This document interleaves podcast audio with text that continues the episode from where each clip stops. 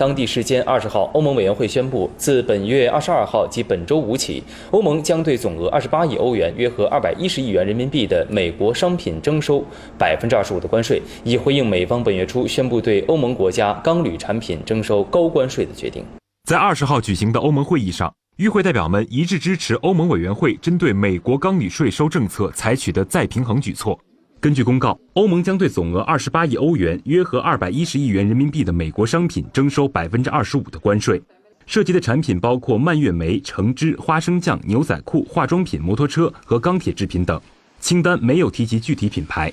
欧盟贸易委员马尔姆斯特伦发表声明表示，欧盟并不希望看到这样的局面，但是此前美国单方面做出了不恰当、不公平的决定，美方的做法没有给欧盟留任何余地，因此欧盟只能做出这样的回应。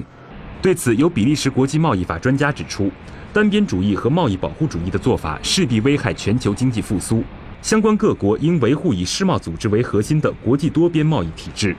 美国商务部长罗斯五月三十一号宣布，美国从六月一号开始对欧盟、加拿大和墨西哥的钢铝产品分别征收百分之二十五和百分之十的关税。此举引发相关国家不满，并相继推出反制措施。